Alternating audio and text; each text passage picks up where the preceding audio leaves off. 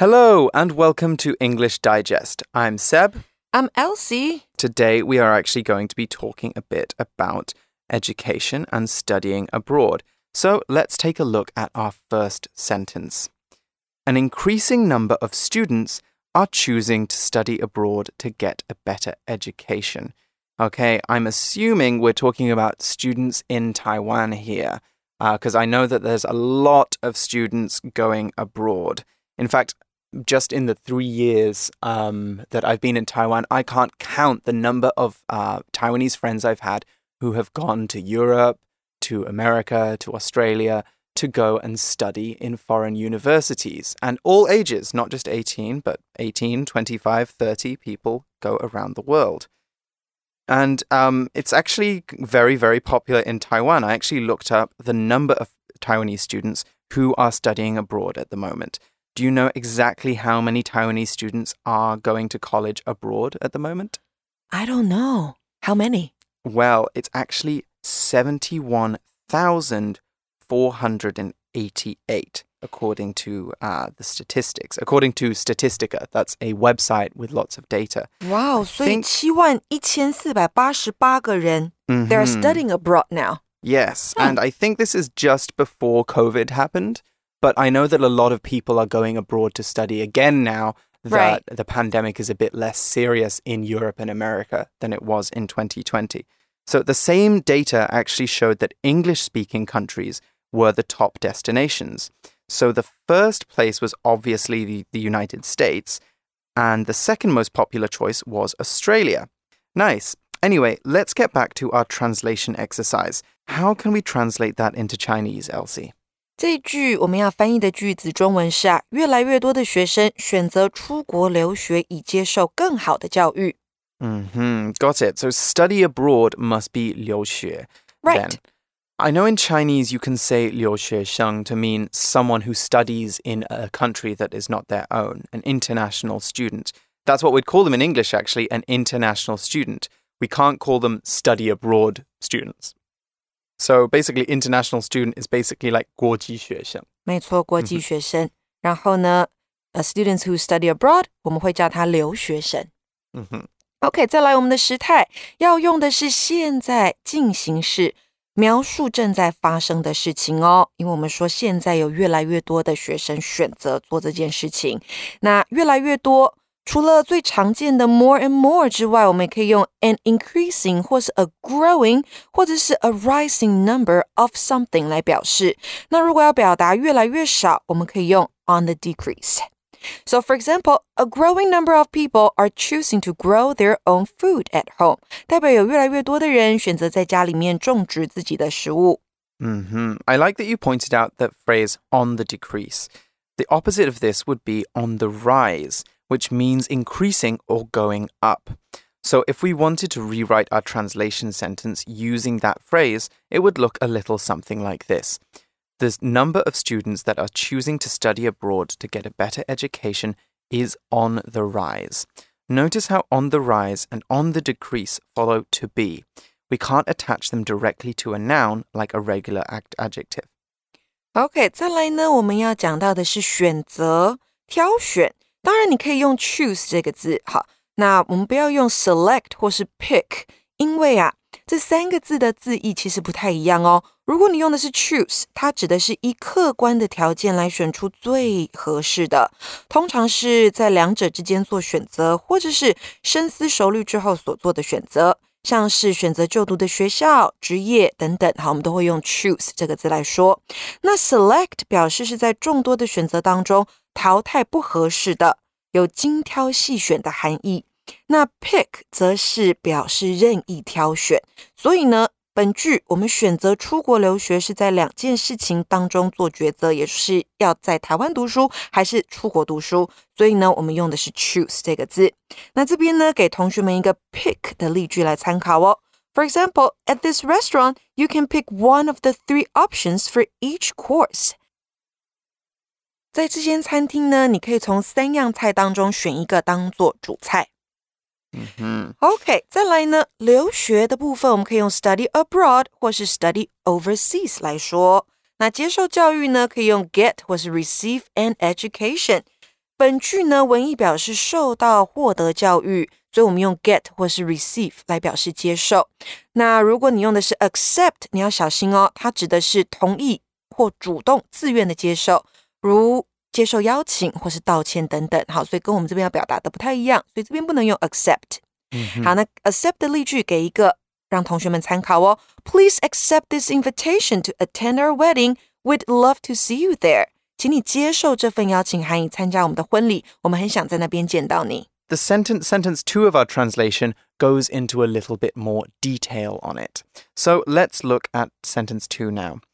No matter which country you are going to study in, being able to speak English can help you break the language barrier and make more friends. Right. Okay. We've been talking a lot about making friends with international students, right? When you were in Boston, you made a lot of international friends. And here in Taiwan, I've made a lot of international friends. And one of those reasons is that English is definitely uh, the lingua franca of the world Lingua franca 代表的是通用语吗、mm -hmm. Like we all use English Basically, basically, it's a Latin word that means common tongue. So actually, if you translated it literally into Chinese, I think it would actually be 普通话. Oh, 普通话. But mm -hmm. it's actually, that has a different meaning yeah. in Chinese. But basically, it means a language that lots of people can speak in a place, uh, but it's not their native language. Okay, so again, let me repeat the sentence because we've been talking so much about this word. No matter which country you are going to study in, being able to speak English can help you break the language barrier and make more friends. So, how are we going to translate this? OK，这句话呢，中文是无论你要去哪个国家留学，会说英文能帮你打破语言隔阂，交到更多的朋友。那这个时态呢，我们要用的是现在简单式。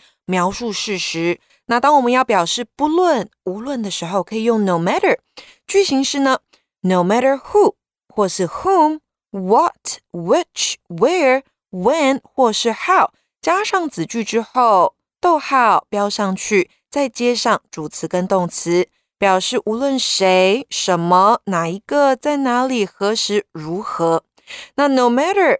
也可以改写为复合关系代名词哦，也就是用 no matter 加上一个 wh 疑问词。那像是我们可以把它变成 whoever、whomever、whatever、whichever、wherever、whenever 或是 however。So, for example, I'm not selling you my dog, no matter how many times you ask. 不论你问多少次，我都不会卖你我的狗。嗯哼。 No matter is a very handy phrase. Another way of saying it, though, is regardless. Regardless and no matter mean the same thing, and we almost use them in the same way. Normally, though, if you're using regardless in place of no matter, we need to follow it with the preposition of. So, in that example sentence Elsie just said, we could say, I'm not selling you my dog regardless of how often you ask or regardless of how many times you ask. We can use regardless as a sentence adverb as well. In this case, it means something more like still or anyway. So, for example, it looks like it might rain soon. Regardless, I'm going out for a walk. OK，所以 regardless 或是 regardless of 可以代表的是无论如何。好，那再来呢，我们要注意啊，翻译的时候呢，我们很容易会把介系词忘记，所以在前半句当中，country 搭配的介系词是 in，因为 you study in the country，所以在翻译的时候呢，也要记得把 in 给翻出来哦。那再来，当我们要表达会或是能够的时候，可以用 be able to，也就是有怎么样的能力。那本句的会说英文是主词，所以 be 要变成动名词 being，你才可以放在主词里头，对吗？For example, Aria is able to make a good living as a freelance news writer. Aria 这个人呢，他能够以自由新闻作家维持良好的生计。Mm, I wish Aria would tell me her secret. it's very difficult to make a living as a news a freelance news writer sometimes. Right. Okay, well, I we could also say that because Aria is so talented and she has so many tricks, mm -hmm. that she is capable of making a good living as a freelance news writer. Capable is similar to able, but not the same. When we say that someone is capable of doing something, we mean they could do it if they wanted to, or if they tried very hard. So normally, capable means something that someone could do, not what they are doing right now. Here's two example sentences to illustrate the difference. James is able to get very good grades in school. James is capable of getting very good grades in school. So here, when we're talking about James being able to get good grades in school, we're saying that he gets good grades. He, he gets A's and, and, and A stars and A pluses. He's, he's very talented. In uh, sentence B, James's grades aren't very good. We're saying that he's clever, but maybe he's not trying hard enough, or maybe he's got some problems and they're stopping him from reaching his full potential. He could get good grades, but he hasn't got them yet He's capable of getting good grades, but he needs to make some changes to actually get those grades. All right, we've also got this very handy phrase, language barrier, which is something which I'm always struggling with here in Taiwan. Um, so why don't we take a closer look at this one? Sure. A language barrier 它代表的是语言隔阂，因为呢，barrier 这个名词啊，可以用来表示 有形或无形的障碍物。那常见的搭配词还有像是 cultural barrier 文化的隔阂，age barrier 年龄的隔阂。那如果你要打破隔阂，我们可以用动词 break 啊，它有表示结束或是终结的意思。那常用的搭配词像是 break the silence 打破沉默，break the record 打破记录，break the deadlock 打破僵局。So, for example, the couple struggled to overcome their cultural barriers and understand each other's point of view. 这对情侣努力克服他们的文化隔阂，并且理解彼此的观点。Right, we could also talk about culture shock. Culture shock is when someone goes to a foreign country or enters a new cultural group and finds things are very different to their way of life. We could call it 文化冲突. So, for example, a friend of mine from New Zealand moved to rural India when she was 28 and she had never lived abroad before. So, as you can imagine, there were a lot of culture shocks there. People did things very different, differently from her home in New Zealand. All right, let's take a quick break, and when we're back, we will look at our second translation.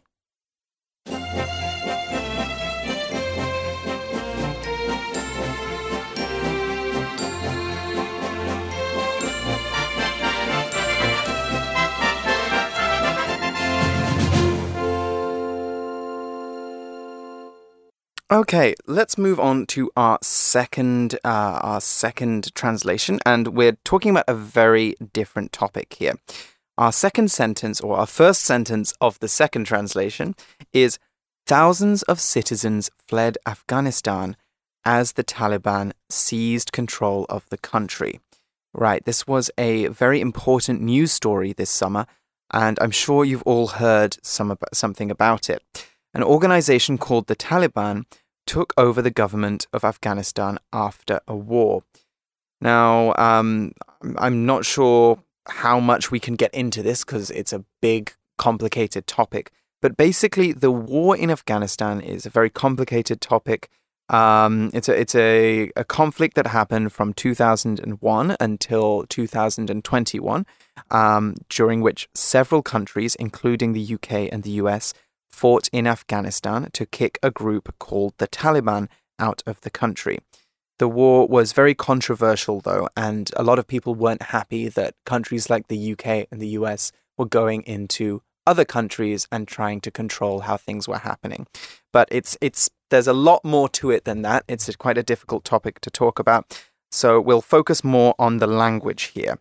And basically, um, but all you need to know is basically right now the Taliban are in control. They've won the war. So eh, we lost it basically. OK，所以简单来说呢，塔利班和基地组织是当地人为了抵抗苏联入侵，在一九八零年代末期建立的组织哦。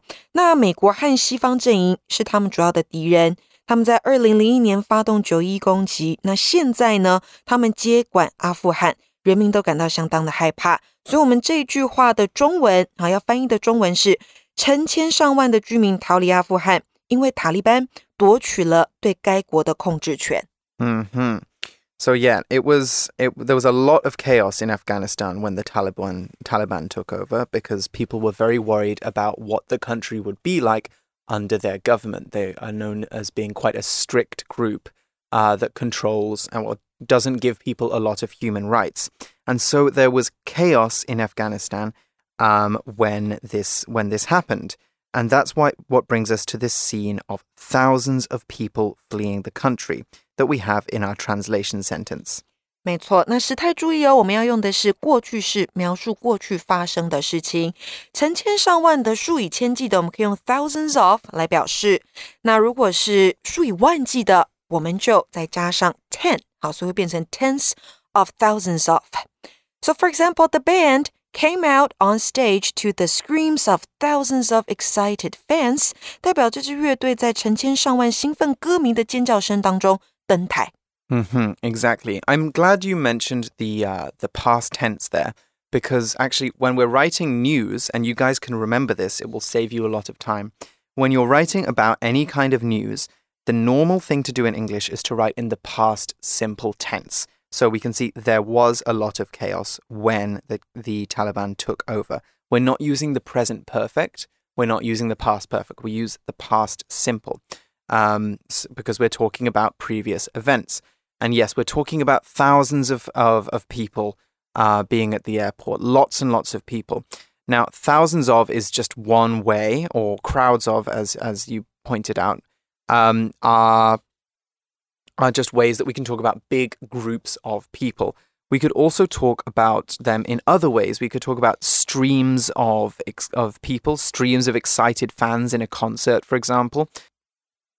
Uh, and that basically stream, as you know, is like a river. It's it's a lot of water moving in one in one way. So when we talk about streams of people, we're talking about a crowd of people all moving in the same direction or rushing in one direction. Um, so we could use that as well. Perhaps not for the sentence that we're talking about now, but we could use it for some other contexts. OK，再来呢，我们要表示因为、既然的时候啊，可以用连接词 as、because 或是 since，然后后面再接一个完整的子句。So for example, since we're both writing about the same topic, why don't we work together? 既然我们都是在写同一个题目，我们何不一起做呢？那再来，当我们要表达的是夺取点点点的控制权的时候，我们可以用 seize 这个动词，seize control of，好，可以表达这样的意思。那 seize 它是夺取、攻占。So for example, the army had to flee after enemy troops seized control of the island，代表在敌军夺取这座岛屿的控制权之后，军队不得不逃离开来。Exactly, right. This is really the key word of the sentence seize. When we seize something, we take it by force. Using the word seize here suggests that the Taliban fought to take control of the country. So it's not saying that the people of Afghanistan were trying to get the Taliban to be in control. They fought a war and they took over the country. Okay, we can we don't necessarily just need to use it in this context. We could use it in any kind of war um, or we could use it in other situations too. So let's say that uh, one company suddenly buys control of another company without really um, considering the feelings of anybody who works there. We could say that that company seized control of the other one. Or we could say that the government seized control of a rich person's house when they found out he hadn't paid any taxes. They took his house away from him. So, those are some ways that we can use seize. Now, let's move on to the second sentence, and this will uh, give us a little bit more uh, description of some of the implications or some of the effects of this conflict. And it looks like it's focusing on the international situation. The sentence two reads This posed a dilemma for neighboring countries who were worried about whether this would result in a new wave of refugees. Okay, well, actually, there's a lot of consequences I think we can talk about with uh, the Taliban coming to power. As I said, the Afghan war is, uh, or Afghanistan war is a very complicated topic, but some of the really pressing uh, issues uh, that we need to think about now include um, the quality of life or the rights of women and girls in Afghanistan, because um, the new government, it appears, is putting a lot of restrictions on what they can do. Um, so, for example, I think right now, women, or at the time that we're recording this, women aren't allowed to go into Afghan universities, and a lot of women uh, have been removed from the government as well. 所以妇女没有办法受教育，然后没有办法受到公平的对待，这是现在大家很关注的议题。那这一句呢，我们要翻译的中文是： 这让邻国陷入两难。他们担心呢，这是不是会导致新一波的难民潮？那陷入两难呢，我们可以用 pose a dilemma 来说。那 dilemma 表示困境啊，或是进退两难的状况。搭配的动词呢，我们要用 pose，p o s e，它有造成或是引起问题或困难的意思。So for example, my mom and my wife aren't getting along, and it's posing a dilemma for me. 我妈妈和我妻子不太合得来，这让我陷入两难的状况。Hmm. Right. So when we're talking about dilemmas, we're normally talking or dilemmas. So you can use you can say dilemma or dilemma. Um, when we're talking about dilemmas, uh, we can we're often talking about very difficult decisions or or things which don't have easy choices. And that reminds me of two expressions uh, that we have in English for this exact kind of situation. So one is a Sophie's choice. And a Sophie's choice is basically an extremely difficult decision with no positive outcome. So um, it actually comes from a movie called Sophie's Choice. Well, a book and a movie called Sophie's Choice, uh, where a woman has to choose, a woman in World War II has to choose which one of her two children to save uh, in a, from a concentration camp. So it's a very, obviously, that would be a very, very difficult decision to make. How could you choose to save one of your children but not the other one? And for that reason, we use this in English to mean something which has no good outcome. You're always going to have a bad outcome. So, for example, voters in this election have a real Sophie's choice between one candidate who wants to close public hospitals and another who doesn't believe in global warming. So, both of these candidates sound like they have very bad uh, positions, political positions, but the people have to choose one of them. And so we would call that a Sophie's choice. Another one we could use is a catch 22. And a catch 22 is a choice that has negative outcomes no matter what course of action is taken. So, for example, um, let's say you've lied to a friend, and in order to keep up that lie, you're going to make things worse, okay? Um, but if you tell the friend that you've lied to them, then that you're going to hurt their feelings a lot. We could call that a catch 22. So with a catch 22, it doesn't have to be that both things are equally bad. They have to be just both bad. Okay? So you're going to hurt someone's feelings or you're going to make things more complicated. That's a catch 22. So what's happening in today's sentence though, I don't really think is a Sophie's choice or a catch 22 because um, accepting refugees uh, isn't uh, personally i don't think is a negative outcome i think that there's some challenges with it but i don't think there's anything bad about helping people find asylum finding a safe place to stay true、嗯、那接下来呢我们还要表示这让邻国陷入两难邻国该怎么说呢邻近的相邻的我们可以用 neighboring 或是 nearby 所以呢我们可以说 there's a fa famous festival being held in a neighboring town. Should we go? 那就代表呢，在邻近的城镇正在举办一个着名的庆祝活动，我们要不要去呢？Mm-hmm, exactly. So you've touched on something really good because neighboring means next to. And we're not actually talking about neighboring towns here, we're talking about neighboring countries. So the neighboring countries, um, well, I was about to say of Taiwan, but Taiwan doesn't have do we have a kind neighboring of country? has neighboring countries and not. Because sometimes when I think of neighboring countries, I think of countries that share a land border. oh, but we- but we're an island, so We could say that Japan is a neighboring country of Taiwan because it is very close. Mhm. So we, that that is could be an example. Um, but if we were going to talk about France, for example, neighboring countries of France include Spain and Germany and Belgium. Those countries are all right next to France. Hmm. So what has happened in Central Asia is some Afghan people have fled or run away to nearby countries because they think they will be safer there.